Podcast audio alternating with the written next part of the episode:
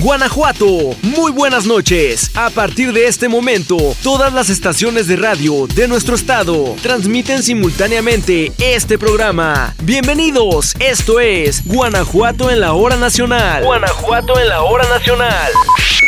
Hola, muy buenas noches. Yo soy Marco Alvarado y sean todos bienvenidos a Guanajuato en la hora nacional. Ya comenzamos con una edición más con buenos temas que seguramente les van a encantar porque nos conectan como guanajuatenses. Además, también recibo a mis compañeros Charito Morales, está también Hugo Aldair, Pablo Buzo del Congreso. Tenemos un tema que nos envían del archivo del Ejecutivo. También les mandamos un abrazo hasta Guanajuato capital. Eunice, muchísimas gracias por estar con nosotros y bueno, por supuesto a todos ustedes que nos escuchan en este momento en cualquier punto de nuestro hermoso estado de Guanajuato. Y para iniciar queremos platicar un poquito acerca de la mentefactura, de este valle que tanto se ha estado hablando a lo largo y ancho de todo Guanajuato. Y es que sabemos que el Valle de la Mentefactura busca detonar el conocimiento 4.0 y el desarrollo tecnológico, económico y la atracción de inversiones. Guanajuato Servicios. Información de interés para ti y tu familia. Guanajuato Servicios.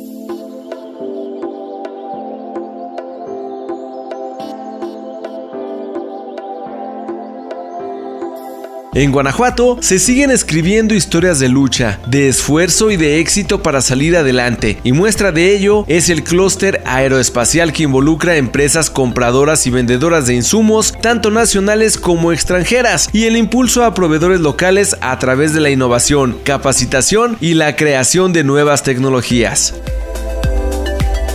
Recordemos que México es uno de los países con mayor atracción de inversiones del sector aeroespacial a nivel mundial, con más de 330 empresas presentes. 88% son de manufactura y 20% de diseño, ingeniería, mantenimiento, reparación y operaciones. En Guanajuato, el sector aeroespacial ha estado presente desde el 2018 con la ensambladora de aeronaves ligeras IC Aerospace en San Miguel de Allende, que ofrece oportunidades de negocio a empresas locales. Una de las grandes fortalezas en la entidad para el sector es la formación de talento a nivel técnico con el Centro de Estudios Científicos y Tecnológicos número 17 y el Colegio Aeronáutico del Bajío. En la formación de ingenieros está el Instituto Politécnico Nacional en León y el Instituto Tecnológico Superior de Irapuato. Y para prácticas de simulación y diseño se encuentra el grupo SSC en el Parque Tecnológico San Miguelense, mientras que para servicios de investigación y pruebas de materiales está el Centro de Investigación en Óptica y el Centro de Innovación Aplicada en Tecnologías Competitivas, el CIATEC.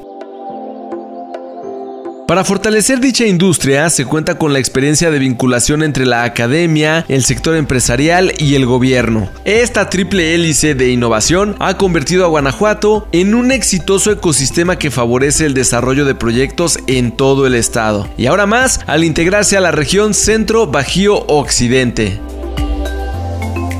Mientras que en otros lugares se ocupan de industrias del siglo pasado, en Guanajuato se ve hacia el futuro para construir una nueva industria nacional, es decir, un ecosistema de negocios que lo convierte en líder regional en la atracción de inversiones. Así que ya lo saben, estamos viviendo en un estado que se encuentra a la vanguardia. Y no solo eso, sino que tenemos los medios y la preparación para poder desarrollar cualquier cosa que se nos presente. Por eso somos líderes en el Valle de la Mentefactura. Bienvenidos a Guanajuato en la hora nacional. Yo soy Marco Alvarado. No le cambies. No te despegues de nosotros. Sigue escuchando Guanajuato en la hora nacional. Hola, ¿qué tal amigos de Guanajuato en la hora nacional? ¿Cómo están? ¿Qué tal su domingo? Me da muchísimo gusto que nos encontremos. Hoy les voy a platicar del 1 de diciembre, Día Internacional de la Acción contra el SIDA. Un tema sin duda interesante, ¿no le parece? Dato interesante. Dato interesante.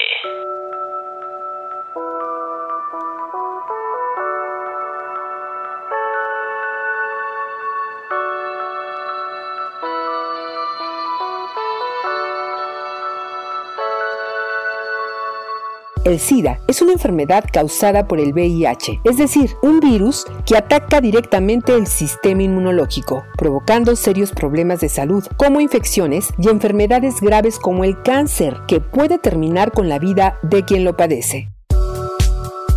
Por lo general se piensa que ambos términos tienen el mismo significado, cuando en realidad es que no siempre los portadores del VIH terminan padeciendo de SIDA, ya que si el paciente recibe tratamiento oportuno, podrían mantener al virus controlado y llevar una vida productiva. La primera vez que se celebró el Día Mundial de la Acción contra el SIDA fue el 1 de diciembre del año 1988 y desde entonces el virus ha matado a más de 25 millones de personas, convirtiéndolo en una de las epidemias más destructivas de la historia. Hoy es una fecha para recordar a los que han fallecido, crear conciencia en la sociedad y reconocer victorias como el acceso a servicios de prevención y tratamientos antirretrovirales. En el mundo, 37 millones de personas viven con SIDA y una cuarta parte no lo sabe aún. Es importante que quien resulte positivo acuda a tratamiento para tener una vida saludable y evitar la transmisión. La prueba es muy simple, solo basta con una extracción de sangre. Sin embargo, existen obstáculos que dificultan su realización. Por ejemplo, no se garantiza el acceso confidencial a las pruebas y el estigma y discriminación que rodea a la enfermedad hacen que las personas solo accedan a ellas después después de padecer los síntomas y para entonces, desafortunadamente, ya es demasiado tarde. En México, según cifras del Centro Nacional para la Prevención y Control del SIDA, se estima que más de 230 mil personas viven con la infección, pero solo unas 183 mil lo saben. En lo que respecta al estado de Guanajuato, la Secretaría de Salud señala que existen varias formas de contraer este padecimiento, a través de las relaciones sexuales, vía sanguínea, de madre a hijo, durante el embarazo y bueno, para prevenirla es necesario utilizar condón durante tus relaciones sexuales, limitar el número de parejas, evitar prácticas de riesgo como intercambio de jeringas, tatuajes o perforaciones. En la entidad existen, es muy importante que lo sepamos, tres centros ambulatorios para la prevención y atención del SIDA e infecciones de transmisión sexual, ubicados en Irapuato, Celaya y León, en donde se brinda una atención integral a quien lo necesita. Para mayor información, comunícate al teléfono 473 73 52700, extensión 243. 1 de diciembre, Día Internacional de la Acción contra el SIDA. La prevención salva vidas. Tenlo presente. Seguimos con más temas de tu interés. Guanajuato en la hora nacional. Nuestra historia, nuestra identidad como guanajuatenses. En Guanajuato en la hora nacional. Amigos de Guanajuato en la hora nacional, muy buenas noches. Domingo a domingo es un gusto saludar a este gran auditorio y agradecer a la producción de este programa el espacio que nos brindan al Archivo Histórico del Congreso del Estado. Les saluda Pablo Buzo Muñoz con una estampa de la historia de nuestro estado. En esta ocasión para traer a la memoria el 27 de noviembre de 1916, día que inician las sesiones del Congreso Constituyente, que culminarían con la publicación de la Constitución Política de 1917. Noviembre de 1916 es el mes que se llevaron a cabo las 11 juntas preparatorias que calificaron las elecciones y que entregaron las acreditaciones a los delegados electos al Congreso Constituyente. Fue el primero de diciembre de 1916 cuando la Asamblea comenzó sus trabajos en el Teatro Iturbide de la ciudad de Querétaro, hoy Teatro de la República. Carranza, en su discurso inaugural, señaló con énfasis que el progreso social es la base sobre la que debe establecerse el progreso político. Así pues, la Constitución debe poner límites artificiales entre el Estado y el individuo, bajo el principio de autoridad que el pueblo les concede a sus representantes. Fueron 219 diputados hombres sensibles a las necesidades sociales quienes discutieron un proyecto de constitución adelantado a su tiempo, norma marco que años más tarde sería referencia para otros países. No podría dejar de destacar que la Diputación de Guanajuato fue la tercera más numerosa en el Congreso Constituyente, conformada por 19 diputados pertenecientes a dos corrientes políticas, los que se identificaban con el liberalismo radical y los liberales moderados, encabezados por Enrique Colunga y José Natividad Macías, respectivamente. El diario de los debates del Congreso Constituyente recoge las discusiones y propuestas, que son el testimonio de la destacada participación de los guanajuatenses. Restablecer la propiedad ejidal a los pueblos, el estudio de la legislación laboral y proponer las leyes que fueran necesarias para resolver los problemas del trabajo, la defensa de la integridad territorial del Estado y las aportaciones para la redacción de los artículos 3 y 27. Fueron algunos de los temas en los que los guanajuatenses contribuyeron a la redacción del texto constitucional. En definitiva, los integrantes de la Diputación de Guanajuato tuvieron en sus manos la redacción de la norma marco de la nación, que elevó los derechos sociales a rango constitucional, texto que rige la vida política y ciudadana del país. Y qué mejor para finalizar esta cápsula con una frase del diputado por Guanajuato, Carlos Ramírez Yaca. Compañeros, recordemos que la intervención cívica es para el engrandecimiento de pueblo. Todo esto lo puedes consultar en la página web de la Biblioteca del Congreso del Estado de Guanajuato, www.sitios.congresogto.gov.mx diagonal Biblioteca Diagonal. Nos escucharemos en una siguiente cápsula con más información de nuestra memoria legislativa. Hasta luego. Todo el estado de Guanajuato, reunido en una misma sintonía. Guanajuato en la hora nacional. ¿Qué tal? ¿Cómo están? Yo soy Eunice Ríos y me da mucho gusto saludarles un domingo más de Guanajuato en la hora nacional. Hoy les voy a platicar que desde el año 2012, el 30 de noviembre, se celebra el Día Internacional de la Lucha contra los Trastornos de la Conducta Alimentaria, con el objetivo de informar y orientar a la población sobre los daños que causan estas conductas, entre las que destacan la bulimia, la anorexia y la vigorexia. Dato interesante. Dato interesante.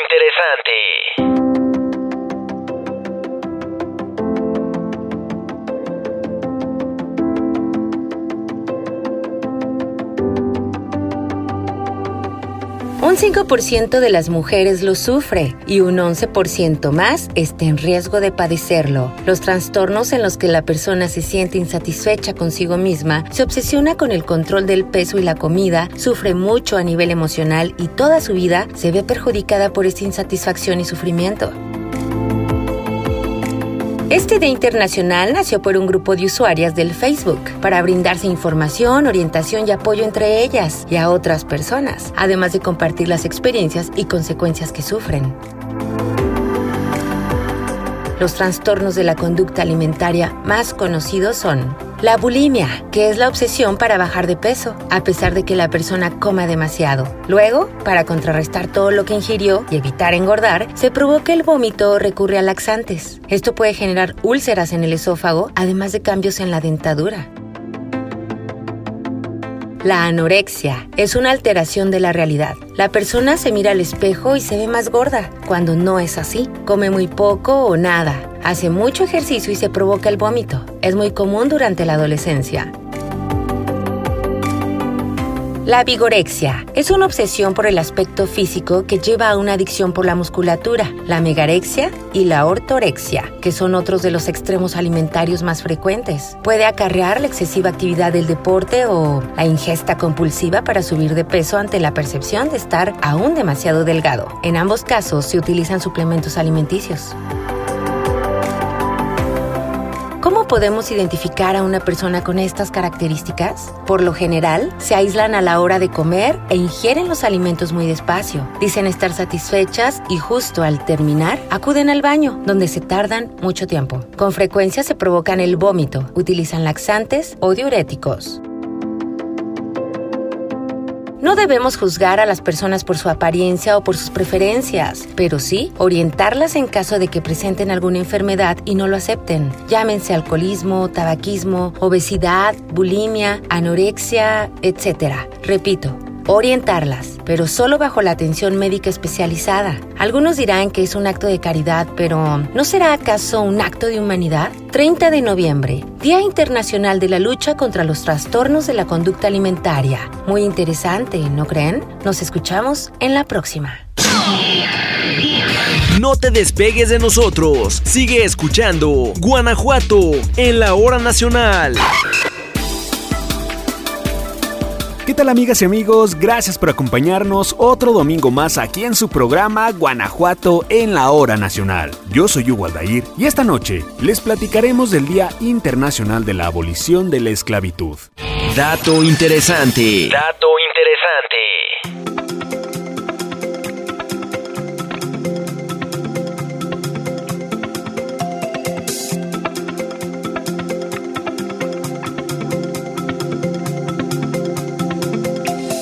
De acuerdo con la ONU, la esclavitud son las situaciones de explotación en las que una persona no puede rechazar o abandonar debido a amenazas, violencia, coerción, engaño o abuso de poder. Las más afectadas son las mujeres y las niñas, quienes conforman el 71% del total, casi 40 millones en pleno siglo XXI. El 2 de diciembre se conmemora el Día Internacional de la Abolición de la Esclavitud, fecha en que la ONU firmó el Convenio para la Represión de la Trata de Personas y de la Explotación de la Prostitución. No obstante, esta organización aún lucha contra las formas modernas de esclavitud, las cuales no se han podido erradicar en el mundo. ¿A qué nos referimos? Cuando un patrón, por ejemplo, por necesidades económicas de las personas, se aprovecha de ellas y les hace firmar un contrato del cual no podrán liberarse, debido a que las condiciones las obligan, entre comillas legalmente, a realizar esa actividad sin ganar nunca su libertad. Obviamente este tipo de contratos son ilegales, porque aunque se encuentren redactados según los estándares comerciales de un país, violentan principios humanos que están por encima de cualquier forma contractual. Pero para la mayoría de las personas que aceptan estos convenios y terminan atrapadas en una pesadilla, el temor a ser descubiertos como inmigrantes ilegales, el temor a que dañen a sus familias, es decir, extorsión, o el miedo a no recibir la recompensa prometida, los mantiene atadas sin luchar por su libertad. Usted recordará la frase, la culpa no era mía. El himno feminista que resonó hace meses en todo el mundo tenía la finalidad de exigir la erradicación de las formas contemporáneas de esclavitud, como lo son la trata de personas, la explotación sexual, el trabajo infantil, el matrimonio forzado y el reclutamiento de menores para utilizarlos en conflictos armados. No podemos seguir inmóviles ante este escenario, ya que es un delito que vulnera la dignidad humana y los derechos universales. Este 2 de diciembre, Día Internacional de la Abolición de la Esclavitud, es importante informar a la gente que es responsabilidad de todos y todas combatirla. Cada ciudadano puede conocer, denunciar y luchar en la medida de sus posibilidades, porque de no hacerlo nos convierte en cómplices. Yo soy Hugo Aldair y no le cambie porque tenemos más temas de gran interés aquí en su programa Guanajuato en la hora nacional. Seguimos con más. Seguimos con más temas de tu interés. Guanajuato en la hora nacional. Insurgentes guanajuatenses. Guanajuato, tierra fecunda en su suelo y en su gente, ha destacado a lo largo de la historia por ser uno de los estados de la República con mayor riqueza cultural, abarcando varios ámbitos de la sociedad. Este año, los mexicanos hemos cumplido 200 años de independencia nacional y nuestra entidad tiene mucho que decir al respecto. Asimismo, los insurgentes guanajuatenses no fueron pocos, y esto cobra sentido dado que aquí se gestaron las primeras batallas por la independencia además de que nuestro Estado fue escenario de su desarrollo y vio concluir el proceso. Estos personajes desempeñaron diversos papeles según su situación y se movieron en dos etapas que mencionamos a continuación. En la primera de ellas encontramos al padre de la patria, Miguel Hidalgo y Costilla, oriundo de la hacienda de San Diego de Corralejo, hoy parte del municipio de Pénjamo. Su emblemática figura, reconocida a nivel nacional, tiene un lugar indiscutible en la historia independentista, al ser el principal líder que congregó a la población para luchar en contra del gobierno virreinal, en la búsqueda de la emancipación como nación. También podemos encontrar a Ignacio Allende Yunzaga, originario de la villa de San Miguel el Grande. Fue un militar que después de formar parte del regimiento de dragones de la Reina, se unió a la causa de Hidalgo y se convirtió en una de las mentes más brillantes para conducir el movimiento. Otros miembros del ejército fueron Mariano Abasolo y Juan Aldama, quienes se añadieron a las filas insurgentes, convencidos de que luchar por esa causa era la mejor opción para los mexicanos. Por otra parte, el suelo salmantino fue cuna de Albino García Ramos, mejor conocido como el Manco de Salamanca, personaje que se convirtió en un fuerte oponente para los realistas, acusado por algunos sectores de bandido debido al arrojo y la osadía con la que tomaba los sitios a donde llegaba. Salamanca tuvo otro hijo destacado, Andrés Delgado El Giro, cuyo origen humilde no le impidió adherirse a las fuerzas insurgentes, destacando por su destreza para cabalgar. La hacienda de la Gavia, en el municipio de Romita, fue el hogar de José María Liceaga, también miembro del Regimiento de Dragones. Participó en las batallas de las Cruces y Aculco. Sin embargo, uno de sus mayores aportes fue integrar la Junta de Zitácuaro, reunión que promovió el primer esbozo de gobierno independiente de México a través de varios preceptos. De entre los héroes menos conocidos, pero que sin duda tienen un lugar en el firmamento patriótico, fue Juan José de los Reyes Martínez el Pípila, un humilde minero que, según algunas versiones, cargó una pesada losa a su espalda con el fin de evitar ser baleado y quemar la puerta de la lóndiga de Granaditas. El Pípila es, pues, el héroe por antonomasia de la ciudad capital. En la segunda etapa de la insurgencia encontramos a Luis Cortázar y Rábago, originario de la hacienda de la Zanja cercana a Celaya. Cortázar fue un coronel que supo ascender rápidamente en su carrera militar debido a sus relaciones con Agustín de Iturbide y Anastasio Bustamante. Su actuación fue decisiva para la aceptación del Plan de Iguala en Guanajuato y con ello promulgar la consumación de la independencia. Otro personaje ilustre de este periodo fue el marqués de San Juan de Rayas, quien a pesar de su origen noble, simpatizó con la causa insurgente, pues sabía que el país necesitaba estabilidad y unidad para salir adelante, y que esto se lograría al consumarse la independencia. Más tarde, formó parte de la Junta Provisional Gubernativa y firmó el Acta de Independencia. En el Archivo Histórico del Ejecutivo del Estado, tenemos instalada una exposición temporal sobre estos personajes y algunos acontecimientos relevantes de esta época. Te invitamos a conocerla.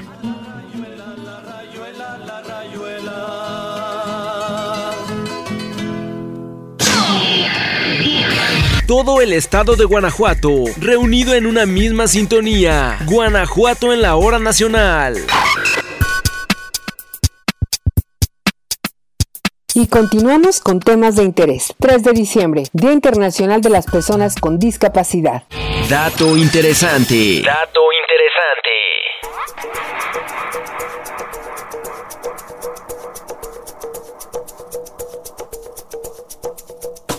El Día Internacional de las Personas con Discapacidad se celebra el 3 de diciembre, con el objetivo de promover sus derechos y bienestar en todos los ámbitos de la sociedad.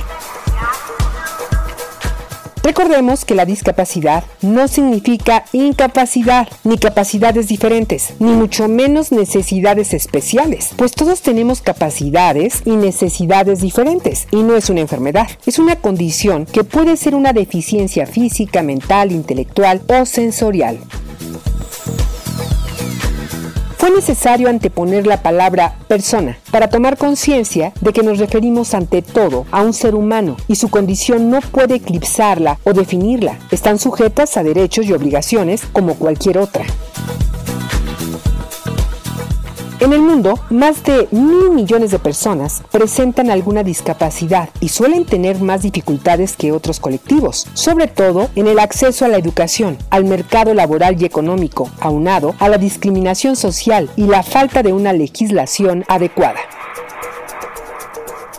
Además, son más vulnerables ante la violencia. Por ejemplo, los niños discapacitados tienen cuatro veces más posibilidades de ser víctimas de actos violentos, igual que los adultos con problemas mentales. La ignorancia es la causa de la discriminación que existe en su torno, ya que está demostrado que una vez eliminadas estas barreras y obstáculos para su integración, pueden colaborar activa y productivamente en la sociedad.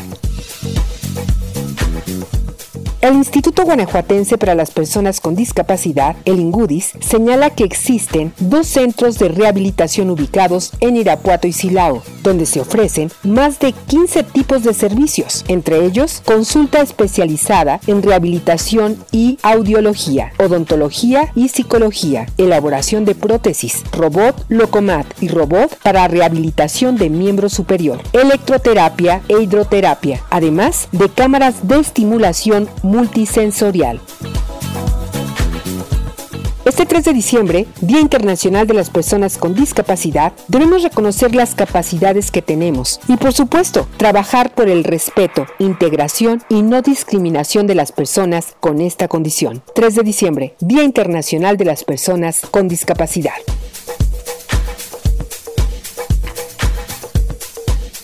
Estamos en la parte final de Guanajuato en la hora nacional. A nombre de todo el equipo, gracias por estar con nosotros. Soy Rosario Morales. Muy buenas noches. Guanajuato en la hora nacional. Guanajuato en la hora nacional.